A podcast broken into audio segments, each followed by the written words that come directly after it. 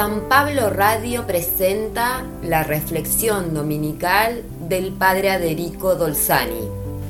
Pedro, que de a poco iba entendiendo las enseñanzas de Jesús, se acerca y hace una pregunta como lo hace un alumno que quiere lucirse. ¿Cuántas veces tengo que perdonar las ofensas que me haga mi hermano? ¿Hasta siete veces?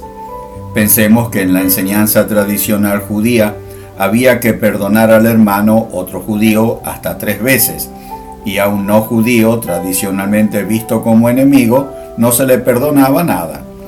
Pedro levantó la medida a siete veces, que es lo mismo que decir siempre. Convencido de haber hecho bien los deberes, esperaba las felicitaciones del maestro, pero recibió una enseñanza que lo dejó pensando. Y hoy, escuchando esa enseñanza, nosotros también nos quedaremos pensando y rezando. No te digo hasta siete veces, sino hasta setenta veces siete infinito, sin límites de ningún tipo y a todos sin distinción, y para hacer comprensible su enseñanza, les expuso una parábola. Un rey quiso arreglar cuentas con sus siervos, y le presentaron uno que le debía diez mil talentos. El talento no era una moneda, sino una medida de peso, que equivalía a 58 kilos con 900 gramos. Si se hablaba de dinero, ese peso era en oro, lo que equivaldría a 589 toneladas de oro. No se dice cómo contrajo esta deuda impagable, sino que fue condenado a ser vendido como esclavo él con su familia. El servidor se arrojó a los pies pidiendo un plazo para pagar y el rey, de una generosidad infinita, le perdonó toda la deuda. Al salir de la audiencia y el palacio, el feliz servidor encontró un compañero que le debía cien denarios. Lo tomó por el cuello amenazándolo y exigiendo pronto pago. Pero duro de corazón, lo hizo poner en la cárcel hasta que pagara toda la deuda. Los compañeros se entristecieron viendo lo sucedido y fueron a contarlo al rey.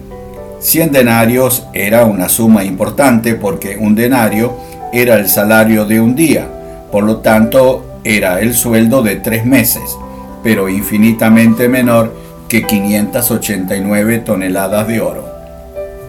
El rey lo manda a llamar y no lo acusa de haber sido injusto, porque exigir una deuda es un derecho como es un deber pagarla, sino que lo define miserable por no haber tenido misericordia y decide cobrarle las 589 toneladas de oro. Muchas veces pensamos o escuchamos que esa es la diferencia entre una ofensa a Dios y una ofensa entre hermanos, y que mis pecados pesan mucho más que las ofensas y desprecios que recibo. Pero eso no es lo que dice la parábola. Las ofensas entre nosotros nos entristecen y nos amargan nuestros días, pero nuestras ofensas a Dios no lo amargan ni lo entristecen a Dios, sino que el pecado nos hace mal a nosotros mismos. A veces se piensa erróneamente que el pecado hace feliz a alguien, pero todo pecado nos hace menos humanos.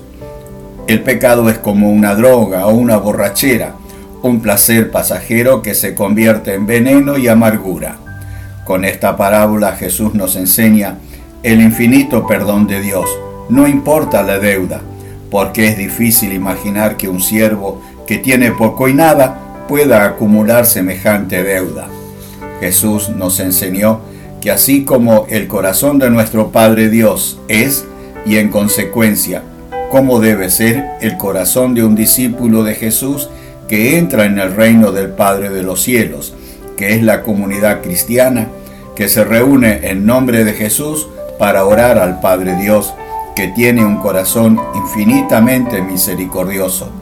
No tenemos que leer el final de la parábola como una amenaza, porque eso sería lo contrario de la enseñanza de la parábola, sino una invitación a mirar y reflexionar la inmensa diferencia que hay entre la sensibilidad y el perdón de Dios Padre y el que nosotros a veces, antes de perdonar, calculamos costos y beneficios y ya no perdonamos, sino que invertimos, porque el perdón solo se puede llamar perdón cuando es completamente gratuito, porque así nos perdona Dios.